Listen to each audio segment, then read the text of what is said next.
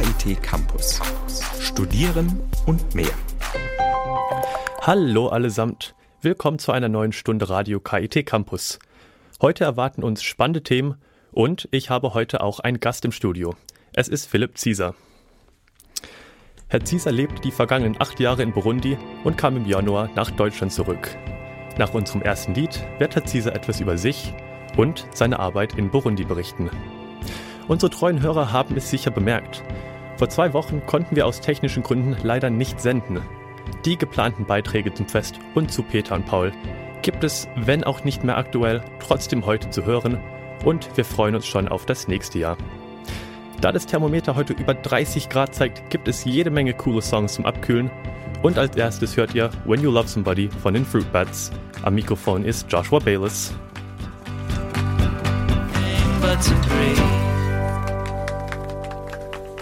Die 104.8 Radio KIT.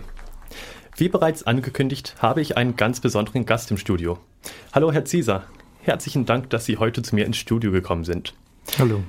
Herr Zieser ist Alumnus des KIT, deshalb freut es mich besonders, dass er heute bei uns ist. Wir sprechen aber nicht über seine Zeit am KIT. Unser Thema heute ist Burundi, wo sich Herr Zieser in den vergangenen acht Jahren im Rahmen von Burundi Kids engagierte. Burundi Kids ist ein gemeinnütziger Verein, der das Ziel hat, Kindern in Burundi die Chance auf eine lebenswerte Zukunft zu geben. Herr Zieser, Sie sind vor kurzem nach acht Jahren Arbeit aus Burundi zurückgekommen. Wie ist die gegenwärtige Situation in dem kleinen ostafrikanischen Land und welche Rolle spielt hierbei der alte Konflikt zwischen Hutu und Tutsi aus den 90er Jahren? Die Situation aktuell in Burundi ist äh, sehr angespannt. Es ist eine äh, starke politische Krise. Ähm, wir haben ein äh, oppositionelles Lager, das dem äh, äh, Präsidentenlager gegenübersteht. Der Präsident möchte sich jetzt diesen Monat zum dritten Mal ins Amt einführen lassen, hat sich dafür im Juli wählen lassen. Ähm, die Opposition boykottiert diese, diese Wahlen, dieses Forcing, dieses, äh, diese erzwungenen Wahlen äh, laut Opposition, äh, da sie sagen, dass der Präsident bereits zwei Amtszeiten hatten, hatte, die erste zu ab 2005, die zweite dann ab 2010 und sie sagen, die Verfassung und vor allem die Friedensverträge, äh, die in den im 2000 ein, die gesamte Region der großen Seen ähm, äh, befriedet haben, äh, dass dieses dritte Mandat dagegen verstoßen würde. Zu tun hat das mit dem, was in den 90er Jahren und bis 2005 in Burundi passiert ist, also ein Bürgerkrieg entlang der ethnischen Grenzen zwischen Hutu und Tutsi, hat das heute nichts mehr. Es ist einfach, äh, es geht um Machtpolitik, es geht um, äh, ja, wer, wer darf regieren. Es sind äh, in der Regierungspartei Hutu und Tutsi vertreten und genauso sind auch äh, Demonstranten und Opposition auf der Straße, Hutu und Tutsi, zusammen. Das hat nichts mehr mit äh, ethnische, ethnischen Grenzen und Manipulation zu tun. Werden Sie sich weiterhin für Burundi einsetzen und wie können Studierende einen kleinen Beitrag leisten? Ich setze mich äh, auf jeden Fall weiter für Burundi ein. Äh, ich arbeite ja für die Organisation, für den Verein Burundi Kids e.V., der äh, zwar seinen Sitz in Köln hat, ich arbeite aber von Karlsruhe aus, weil ja Burundi auch das offizielle Partnerland ist von Baden-Württemberg. Und äh, Studenten können sich einsetzen wie äh, alle anderen auch. Also natürlich äh, helfen uns für die Umsetzung vor Ort äh, von Projekten äh, am meisten Geld spenden. Ähm, dazu dienen zum Beispiel äh, Fachschaftsfeste oder irgendwelche Sonderaktionen oder äh, äh, es gibt das Soli-Essen, Solidaritätsessen, das zum Beispiel in der Mensa mal Geld gesammelt wird. Ähm, es gibt aber auch Einsätze direkt vor Ort oder äh, immer mal wieder ähm, dass man, äh, dass Studentengruppen vor Ort kommen Projekte umsetzen. Da gibt es ja hier zum Beispiel auch die Engineers Without Borders, die das in der ganzen Welt praktizieren. Und ähm, also der Fantasie und den Möglichkeiten sind da keine Grenzen gesetzt. Als ehemaliger Schüler der Europäischen Schule Karlsruhe weiß ich, dass die ESK seit 2007 als Partner der Burundi Kids durch verschiedene Aktionen auf die Situation im Lande aufmerksam macht und Spenden sammelt. Gibt es weitere Unterstützer und wie werden die Gelder eingesetzt? Ja, also hier, es gibt ähm, Unterstützer auf ganz Deutschland. Ähm, es hat sich hier in Karlsruhe im Umkreis schon sehr stark konzentriert. Ganz großer Partner ist natürlich die Europäische Schule, wie, wie Sie gerade genannt haben. Es gibt aber auch weitere Schulen wie das Humboldt-Gymnasium, das Fichte-Gymnasium. Es gibt äh, die Privatschule Merkur Akademie Karlsruhe. Es gibt ganz viele unterschiedliche Schulen, auch Grundschulen, äh, egal welche Schulform, ähm, die sich hier einsetzen, auch Studentengruppen. Ähm, und das Geld wird eingesetzt in mehreren unterschiedlichen Domänen und Projekten. Wir haben zum Beispiel eine ganz große Schule in der Hauptstadt Bujumbura gebaut. Dort gehen äh, mittlerweile 900 Mädchen und Jungen in die Klassen. Wir haben äh, eine Berufsschule gebaut. Wir haben ähm, im ganzen Land Ausbildungsprojekte für besonders benachteiligte Jugendliche, zum Beispiel ähm, zurückgekehrte Jugendliche, Flüchtlinge aus den Nachbarländern. Das sind, man muss sich vorstellen, dass in diesem Bürgerkrieg in den 90er Jahren äh, bis zu eine Million Menschen zu Flüchtlingen wurden in die Nachbarländer. Ähm, das geht dann weiter in Gesundheitsprojekten. Wir ähm, haben ein Krankenhaus gebaut und betreiben das. Wir haben aber auch humanitäre Projekte, das heißt Zentren, soziale Zentren für ähm, alleinerziehende Mütter, Mädchen mit Kindern, Opfer sexueller Gewalt, Straßenkinder, ehemalige Kindersoldaten. Die beste Entwicklungshilfe ist Bildung. Haben die Kinder und Jugendliche in Burundi Zugang zu Bildung? Bildung ist definitiv die Basis von allem. Wenn ich äh, Zugang zu Bildung habe, dann äh, werde ich dazu befähigt, Informationen zu, zu, wissen, wie ich an Informationen komme und dann auch diese Informationen entsprechend einzuordnen. Das sehen wir zum Beispiel äh, jetzt an dieser Entwicklung, die Burundi durchgemacht hat und an dieser aktuellen auch politischen Situation. Es gibt einfach eine, eine neue Generation, und das sieht man nicht nur in Burundi, sondern in vielen afrikanischen Ländern, eine neue junge Generation, die sich nicht mehr alles gefallen lässt, weil sie weiß, sie hat bestimmte Rechte und fordert diese Rechte auf, auch ein, notfalls auf der Straße. Ähm, es ist nach wie vor so, dass es in Burundi viel zu wenige Schulen gibt, viel zu wenige Lehrer. Viele Schulen wurden im Krieg zerstört und da seitdem nicht mehr aufgebaut. Ähm, es gibt zwar auf Grundschulniveau eine Einschulungsrate mittlerweile, dank eines Programms der Regierung, ähm, von fast 100 Prozent. Dann ist es aber so, dass äh, aufgrund der großen Armut, also äh, dass die Grundschule nichts kostet, ist ja das eine, aber es, ähm, oft muss das Kind zehn Kilometer einen Schulweg zu Fuß laufen, äh, ohne was gegessen zu haben kommt erst bei Dunkelheit wieder zurück, muss den Eltern helfen, äh, Feuer machen, Brennholz sammeln, Wasser holen. Da kommen diese sozialen Missstände dazu, die es fast unmöglich machen, zu lernen, Hausaufgaben zu machen, Examen zu bestehen. Und das führt dann dazu, dass äh, knapp über die Hälfte der äh, Grundschüler die Grundschule vor dem sechsten Schuljahr, also vor Abschluss, wieder abbrechen. Und ähm, nur ein, ein winzig kleiner Prozentsatz kann dann tatsächlich danach auch noch auf eine weiterführende Schule gehen. Herr Caesar, Ihr Engagement in Burundi ist bemerkenswert. In unserem zweiten Teil des Interviews erfahren wir mehr über Herr Caesar selbst. Das gibt es gleich nach Hapo Samani von Miriam Makeba zu hören.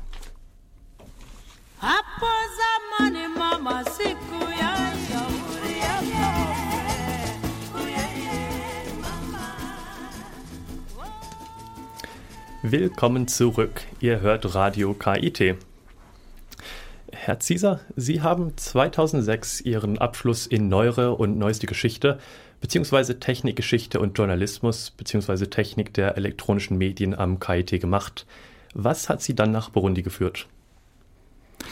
Der Wille, in die Welt rauszugehen, verbunden mit dem Willen, sich zu engagieren, mit einer gehörigen Packung Zufall. Also ich habe nie gesagt, ich muss äh, nach Afrika, geschweige denn nach Burundi.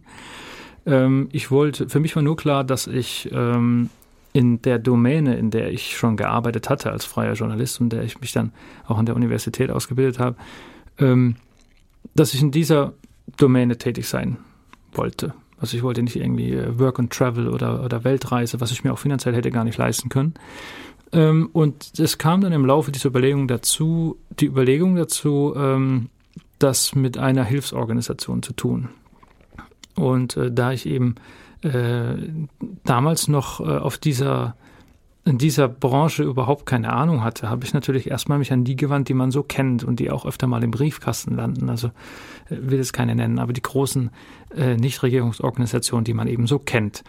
Und da kam dann eben entweder gar keine Antwort oder es kam eben eine Absage oder sagen die, ja, bewerben Sie sich mal, dann sehen wir weiter. Und das war alles ziemlich unpersönlich und nicht das, was ich mir wirklich gewünscht hatte. Und mehr oder weniger per Zufall durch eine Online-Recherche kam dann der Kontakt zustande zu Burundi Kids e.V. Das war bereits 2004 und damals war dieser Verein gerade erst, gerade mal erst ein Jahr alt. Und äh, da hat einfach die Chemie gestimmt. Das war eine kleine äh, Initiative einer freien Architektin, Martina Czontek aus Köln und äh, weitere Gründungsmitglieder. Und äh, die waren damals auch selbst erstmal überrascht, dass da äh, sich jetzt noch jemand meldet und da mitmachen möchte. Und wir sind einfach in Kontakt geblieben. Ich habe begonnen, mich hier im Karlsruher Raum für Burundi Kids zu engagieren, das immer mehr zur Sprache zu bringen. Ähm, es kam dann der Aspekt dazu, dass eben diese eingeschlafene Partnerschaft zu Baden-Württemberg schon existierte seit den 80er Jahren, aber eben über diese Kriegsjahre eingeschlafen war. Und ähm, ja, so kam es dann, dass ich äh, 2006 äh, in Burundi gelandet bin, da Burundi Kids e.V. exklusiv in Burundi arbeitet. Herr Zieser, Sie haben zwei Bücher geschrieben mit dem Titel Jambu. Können Sie uns etwas darüber erzählen? Jambu ist einfach eine lockere Begrüßung in Burundi, etwas förmlicher, das heißt Amahoro, das ist so wie, heißt Frieden, also wie das Shalom. Ähm, Jambu ist äh, mehr äh, das Hi in Englisch oder Salut in Französisch. Ähm, es ist eine Grußformel, das heißt, es soll allein der Titel soll schon zeigen, dass die burundische Gesellschaft und die Leute sehr offen sind, sehr aufnehmend, äh, sehr freundlich. Und die zwei Bücher sind entstanden auf Basis eines äh, Blogs, eines äh, Informationsfensters, das ich damals 2006 äh, mit den äh, ja, knappen Mitteln und Internet, was da eben so in Burundi gab, ähm, für die Freunde und Bekannten und Verwandten hier in Burundi aufgesetzt hatte, um einfach zu informieren, was tun wir da in einem afrikanischen Land kurz nach einem Bürgerkrieg. Und ähm, das habe ich sehr, sehr zeitintensiv betrieben, weil es natürlich auch ein Mittel war, um über unsere Arbeit zu berichten, weil ich dann auch gemerkt habe, dass dieses Blog mehr und mehr bekannt wurde, mehr und mehr gelesen wurde. Und äh, dementsprechend hat sich dann auch die, ja, ich will es nicht Taktik, Taktik nennen, aber die Art zu schreiben hat sich da auch ein bisschen äh, verändert. Und es war dann 2012, dass ein Verlag hier aus Deutschland auf mich zugekommen ist und äh, gefragt hat, ob ich nicht auf Basis dieses Blogs äh, ne, die, die Geschichte wirklich mit rotem Faden äh, schreiben möchte, dass das als Buch veröffentlicht werden kann.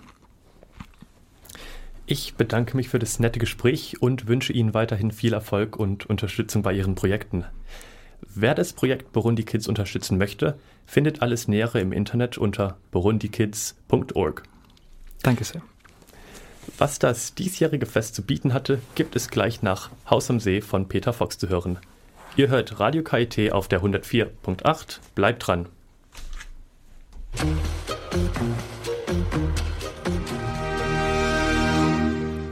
Am 24. Juli war es wieder soweit. Die Günter-Klotz-Anlage wurde zum Festivalgelände. Stars wie Clouseau und The Cooks boten musikalische Acts der Spitzenklasse. Wie immer waren die Tickets innerhalb kürzester Zeit vergriffen, aber auch für Besucher ohne Tickets gab es viele Angebote. Mehr als die Hälfte des Kultur- und Sportbereichs waren wieder gratis. Sven Wasek ist der Projektleiter von Das Fest. Er war freundlicherweise zu einem Interview bereit. Das Fest ist bekanntlich ein Stück Kultur in Karlsruhe.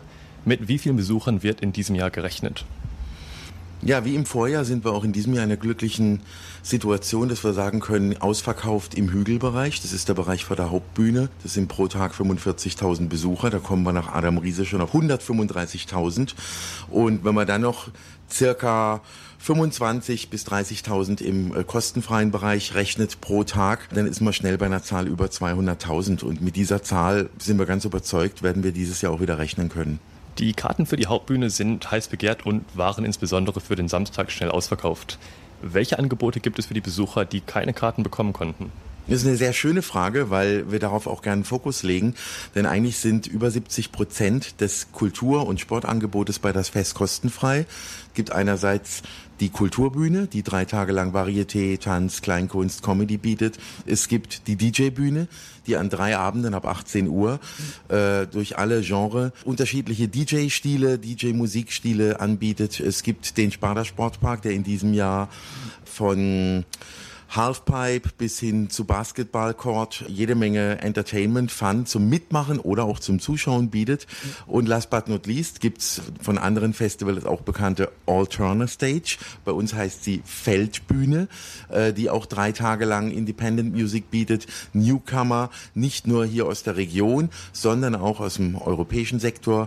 Wir nehmen am ITIP-Programm teil, dem European Exchange Talent Program. Und da werden eben aus anderen europäischen Ländern Nachwuchsmusiker Musiker in europäische Länder entsandt sozusagen auf andere Festivals. Das heißt, wir buchen im Rahmen dieses Programms keine deutschen Nachwuchsbands, sondern eben belgische, holländische, französische, alles, was die EU so hergibt. Und in diesem Sinne gibt es jede Menge akustisches und visuelles zum Genießen und Entspannen bei das Fest, was nichts kostet. Die Kartenpreise sind verglichen mit anderen deutschen Festivals sehr niedrig. Wie ist es möglich, bekannte Künstler wie Clüso einzuladen? Verzichten Sie teilweise auf Ihre Gage oder wie wird die Veranstaltung finanziert? Also da kann man mal mit einer mehr aufräumen. Es verzichtet kein Künstler auf seine Gage. Und das ist auch legitim, denn auch ein Künstler muss leben. Und wer mal eine Tour mitgemacht hat, wenn auch nur als Roadie oder ähnliches, der weiß, wie anstrengend das ist. Und da verdient nicht nur ein Künstler dran, sondern das ganze Team muss ernährt werden, wie auch eine Agentur, die das Management macht und so weiter. Aber bei das Fest gibt es durchaus ein Entgegenkommen, weil wir sind eines der letzten Umsonst- und Draußen-Festivals. Auch wenn es fünf Euro kostet, kann man fast noch davon sprechen. Denn fünf Euro ist eigentlich gerade sozusagen die Schutzgebühr dafür, dass wir diesen Bereich sichern können und nicht nur den Hügelbereich, sondern das gesamte Festivalgelände. Denn die Umzäunung ist nicht nur dazu da, dass die Leute keine Getränke mitbringen, sondern es geht darum da, dass keine Fahrräder mitgebracht werden, keine Skateboards und ähnliches. Denn all diese Sachen stellen aufgrund der doch höheren Kapazität an Menschen ein Problem da, ein Sicherheitsproblem. Und seitdem schon vor über äh, vor circa 15 Jahren eben dieser Zaun eingeführt wurde, sind auch vielerlei Verletzungen nicht mehr aufgetreten, wie sie verursacht wurden. Zurück zur Frage, wie finanziert sich das Ganze? Das eine ist natürlich der Eintritt, der eben eine gewisse Infrastruktur finanziert. Das zweite ist Sponsoring. Unsere Partner sind sehr wichtig. Es sind nicht nur Geldgeber, sondern sie binden sich auch mit Ideen ein oder mit Infrastruktur. Und das dritte ist, sage und schreibe, der Getränkeverkauf. Und auch hier sind wir auf Verkäufe von Essen und Getränken angewiesen. Und auch hier kann man sagen, weil ab und an die Kritik kommt, es ist nicht ganz billig. Da sage ich nur, gehen Sie auf andere Festivals für Tickets über 100 Euro und da sind wir zum Teil noch günstiger mit unseren Getränkepreisen. Somit diese drei Bereiche dienen zur Finanzierung von das Fest. Auf Ihrer Website steht, dass es Ihnen ein großes Anliegen ist, das Fest im Einklang mit Natur, Umwelt und Ökologie zu veranstalten. Wie kann man sich dies vorstellen? Wenn man das liest, sollte man auch darüber nachdenken, wo findet das ganze Festival statt. Wir sind kein altes Flugfeld, sondern wir sind eine Parkanlage, fast inmitten der Stadt. Und die gilt es auch zu erhalten. Das ist ein Ansatz. Der zweite Ansatz ist ökologisches Verhalten. Das heißt, wir gehen mit gutem Beispiel voran. Wir sorgen dafür, dass die Möglichkeiten da sind, dass der Müll getrennt werden können. Binden unsere Besucher natürlich mit ein. Wir haben in diesem Jahr eine Festivaltonne kreiert, die mehr oder weniger mit einer Wertstofftonne vergleichbar ist. Ähm, wir haben das im letzten Jahr schon getestet. Es ist sehr gut angenommen worden. Aus Pflanzenrohstoffen bieten wir unsere Becher an, in die die Getränke ausgeschenkt werden. Auch die werden direkt wieder rückgeführt sozusagen ins Recycling. Wir haben auch ein ausgeklügeltes Pfandsystem für die Ausgaben von Getränken in Gläsern. Auch da gibt es die Möglichkeit, die Gläser nicht zurückzubringen und die besonders designten Tassen zum Beispiel zu behalten. Wir arbeiten zusammen mit den KVV mit einer höheren Taktung. Das heißt, wir animieren auch unsere Gäste dazu, mit öffentlichen Verkehrsmitteln anzureisen, ähm, entweder eben hier mit dem ÖPNV, mit KVV oder mit der Deutschen Bahn, mit dem wir auch seit einigen Jahren kooperieren, gerade für die Gäste aus dem Umfeld, aus der Region. Und last but not least sollen natürlich die Gäste auch mit dem Fahrrad oder zu Fuß kommen. Für die Fahrradfahrer bieten wir seit einem Jahr Fahrradparkplätze an, in diesem Jahr sehr extensiv. Wir haben vier neue Fahrradparkplätze Einerseits, damit die Fahrräder gebündelt an gewissen Positionen sind, was auch wieder für mehr Ruhe sorgt, für mehr Sicherheit. Denn wenn die Fahrräder an den Eingängen nicht kreuz und quer stehen, gibt es einfach mehr Platz für die Einlasssituation. Und wenn die Gäste eben entspannter auch ankommen, ist es auch entspannter für die ganze Festivalatmosphäre. So gibt es noch allerlei mehr, was die Nachhaltigkeit und das ökologische Handeln auf dem Fest angeht. Ich kann ja nur mal empfehlen, auf die Seite www.dasfest.de zu gehen. Da beschreiben wir das ausführlich. Was sollten Besucher beachten, damit die einzigartige Feststellung für alle Besucher in guter Erinnerung bleibt? Die Besucher bei das Fest muss ich hier an dieser Stelle mal ausdrücklich loben. Wir sind im Jahr auf mehreren Festivals bei Kollegen in der europäischen Region unterwegs und man erlebt viel. Man erlebt auch auf anderen Festivals sehr entspannten Umgang, bei anderen schon etwas stressiger, weil es etwas gefüllter ist. Bei uns, bei das Fest, ist es zu den Top-Acts auch gefüllt, aber die Besucher sind einfach vom Verhalten her perfekt, um es mal so zu formulieren. Es ist ein sehr schönes Miteinander, es wird viel Rücksicht genommen und das merkt man auch, das spürt man auch in der Atmosphäre während des Festivals. Nichtsdestotrotz geben wir auch Handreichungen. Das heißt, wir haben seit zwei Jahren, den haben wir im Rahmen mit unseren Kollegen im Europäischen Festivalverband, haben wir einen sogenannten Sicherheitsflyer ausgearbeitet. Das ist nichts anderes wie eine Checkliste, so wie wenn ich in Urlaub fahre. Wie bereite ich mich gut auf den Besuch eines Festivals vor?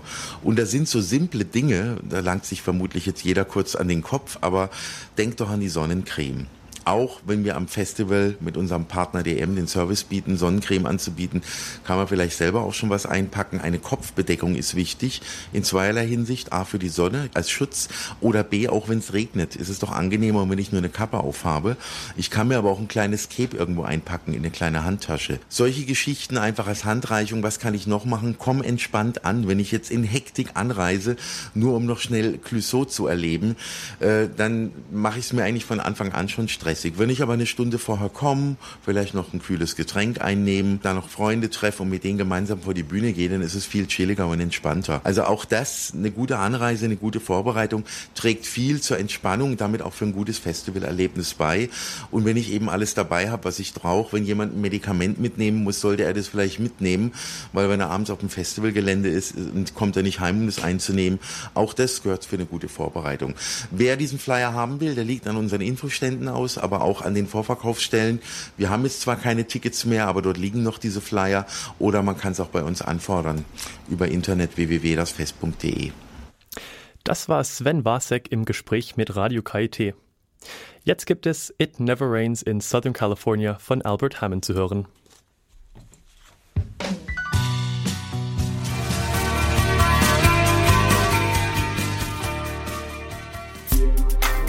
KIT Campus.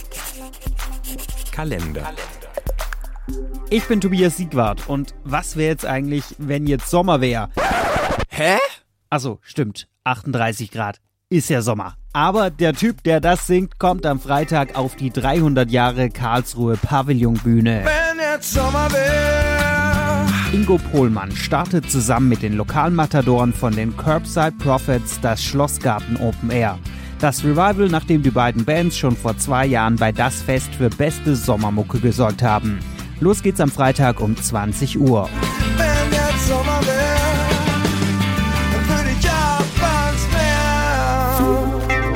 Und an gleicher Stelle geht's am Mittwoch, den 19. August, um die großen Planer der Stadt Karlsruhe.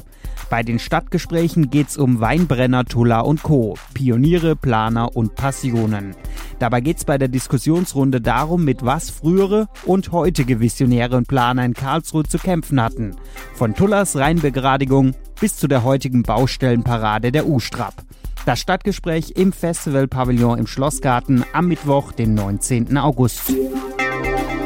Ihr seid zurzeit oft wütend? Das muss nicht sein. Im Ack könnt ihr am 15. August köcheln vor Wut. Ihr kocht zusammen eine Schnippeldisco, also eine kostenlose Selbstversorgersuppe.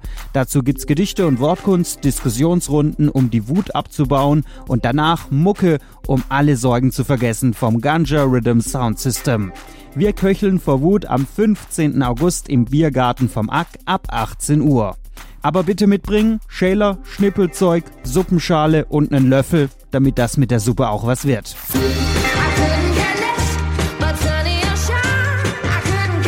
Auch sie durften wir schon vor ein paar Jahren auf das Fest begrüßen, Leslie Clio.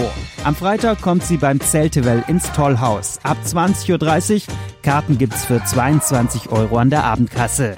In diesem Sinne viel Spaß beim Weggehen und demnächst ein schönes Wochenende. Ihr hört Radio KIT. Und auch wir kommen am Thema Griechenland nicht vorbei. Bei uns kommen heute nicht die Politiker zu Wort, sondern ein in Deutschland lebender griechischer Student. Es ist Themis Theodoris. Natürlich hat er auch die Ereignisse in seinem Heimatland verfolgt. Seine Gedanken zu dem Thema hat er mir in einem Telefoninterview erläutert. Wir bitten, die nicht sehr gute Tonqualität zu entschuldigen.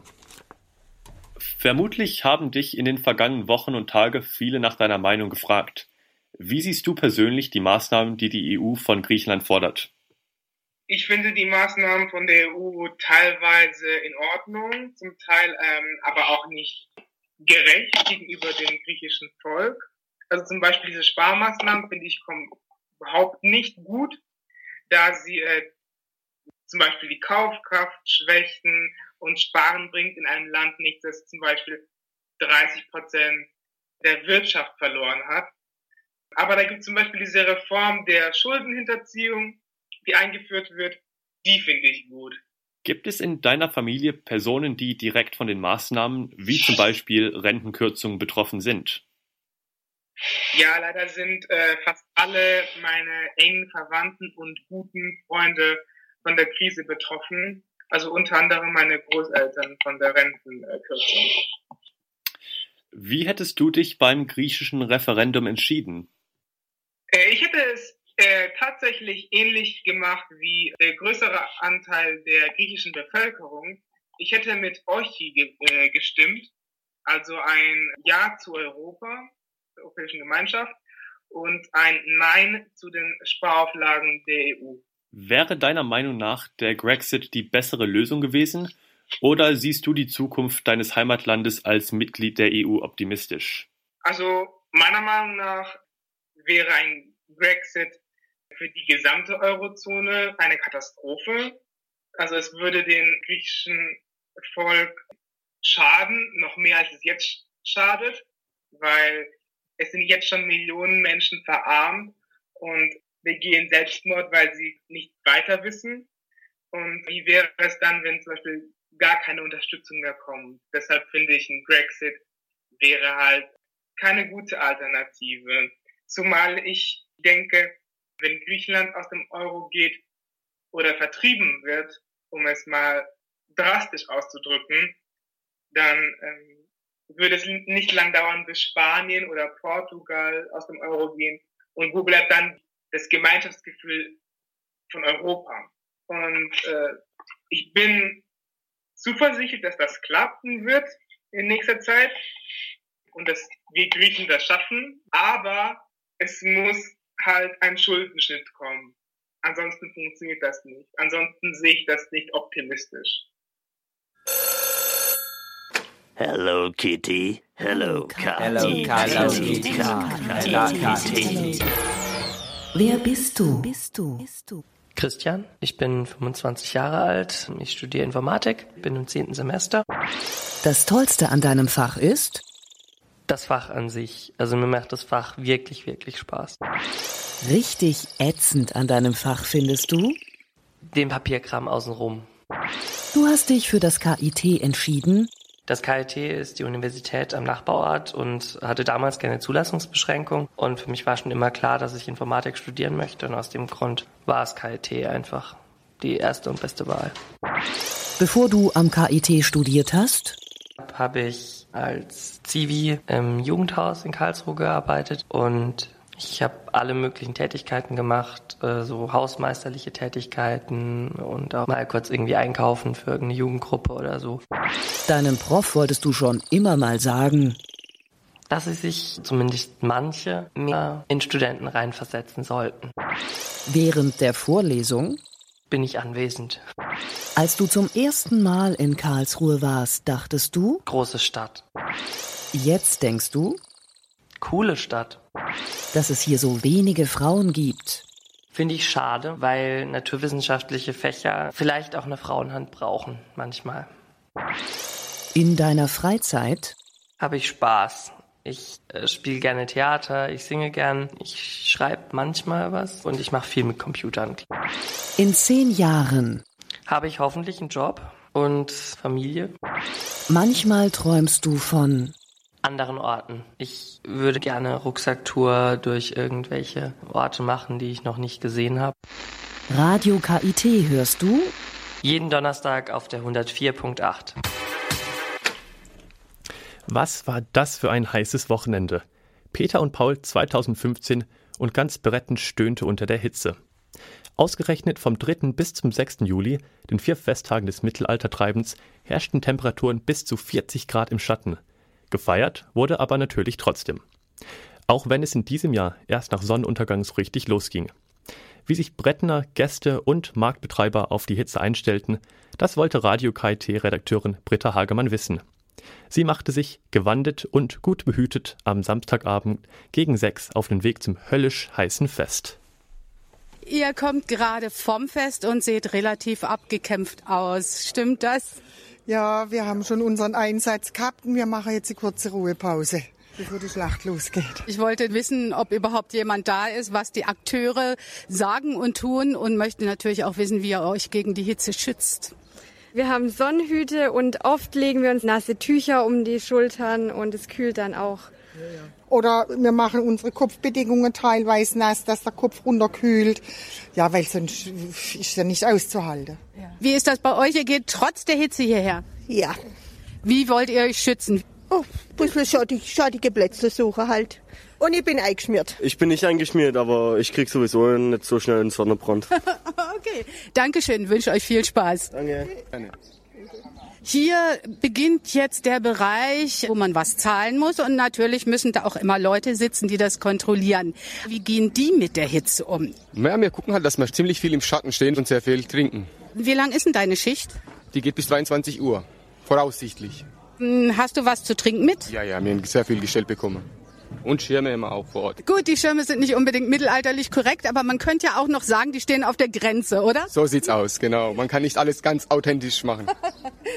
Gut, ja, dann danke ich dir schon mal. Ja, gleichfalls. Spreche ich jetzt mit jemandem vom Sicherheitsdienst? Nee, THW. Vom THW, Technische Hilfswerk. Technische Hilfswerk. Ja. Wie gehen Sie mit der Hitze um? Sie sehen auch schon ein bisschen verschwitzt oh, aus. geht. Ich schwitze immer so viel, das passt schon. Was tun Sie, damit es Ihnen gut geht heute noch? Viel trinken und ab und zu hier in der Schatten gehen. Ich bin jetzt in der Bessergasse. Hier gibt es eine Bühne. Ich glaube, ich könnte mich mal dazusetzen. Ihr sitzt jetzt hier und verkauft. Was verkauft ihr denn? Fanta, Cola, eigentlich Getränke. Wie findet ihr denn das jetzt mit der Hitze? Ist das toll für euch? Eigentlich nicht so. Was machst du, damit du nicht so schwitzt? Hm, eigentlich nichts.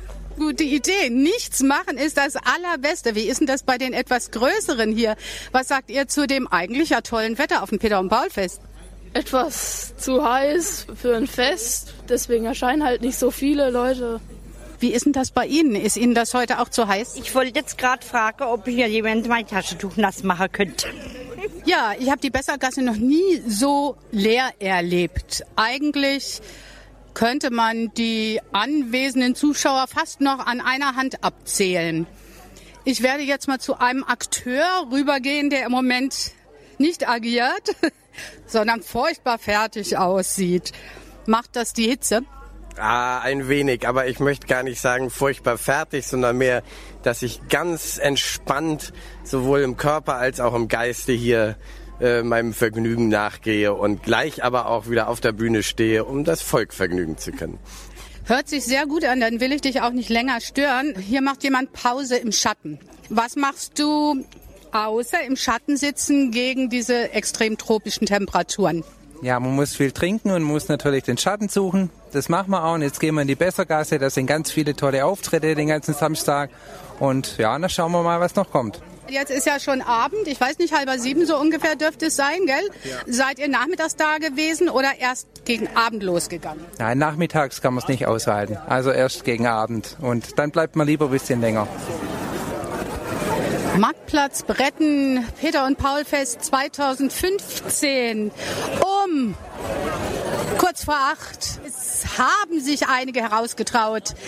Hauptsächlich Gewandete, so wie es scheint. Und gegen diese wirklich immense Hitze ist hier ein Wasserschlauch montiert und der sprüht so ganz kleinen Wassernebel und jeder, der sich erfrischen möchte, kann seine Hände drunter halten, kann sich seinen Becher füllen, die Haare nass machen oder ganz durchlaufen. Ich habe hier einen von den Tänzern, eigentlich waren ja nur zwei auf dem Marktplatz, die zu der Musik gerade getanzt haben. Als du dich entschieden hast, jetzt trotz der Hitze zum Peter und Paul Fest zu gehen, hattest du da irgendwelche Strategien im Kopf, wie du dich schützt gegen die Hitze? Ja, das ist ein bisschen schwierig, weil die Kleidung ist halt, hier mit der Wollhose ist halt ein bisschen schwierig, aber viel trinken und im Schatten aufhalten, nicht zu viel bewegen. Man kann es ja mal machen, aber halt nicht den ganzen Tag. Inzwischen ist es halb neun und naja, nicht wirklich merklich kühler. Wenn man sich hier so umschaut, dann sieht man einfach nur Leute, die sich entweder mit irgendwas Luft zu fächeln, ihre Blusen lupfen, um so irgendwie ein bisschen Luft unter die Gewänder zu bekommen. Ich bin inzwischen bei den Gewürz- und Weinkaufleuten gelandet. Was habt ihr denn jetzt heute so erlebt? Ihr als Teilnehmer, Akteure müsst ja die ganze Zeit da sein. Wie ist es euch dabei ergangen? Es lässt sich aushalten. Also ich meine, man muss ja nicht so viel schaffen. Gell? Man kann sich die Füße in die Wanne stellen mit kaltem Wasser. Gell? Die Kinder die können zum Bach darunter, gell, wenn sie wollen. Wir sind überdacht, keine direkte Sonneneinstrahlung. Aber die, die natürlich in der Sonne sind, gell, das ist schon heftig. Und der Schweiß, der tropft trotzdem, auch ohne Anstrengung.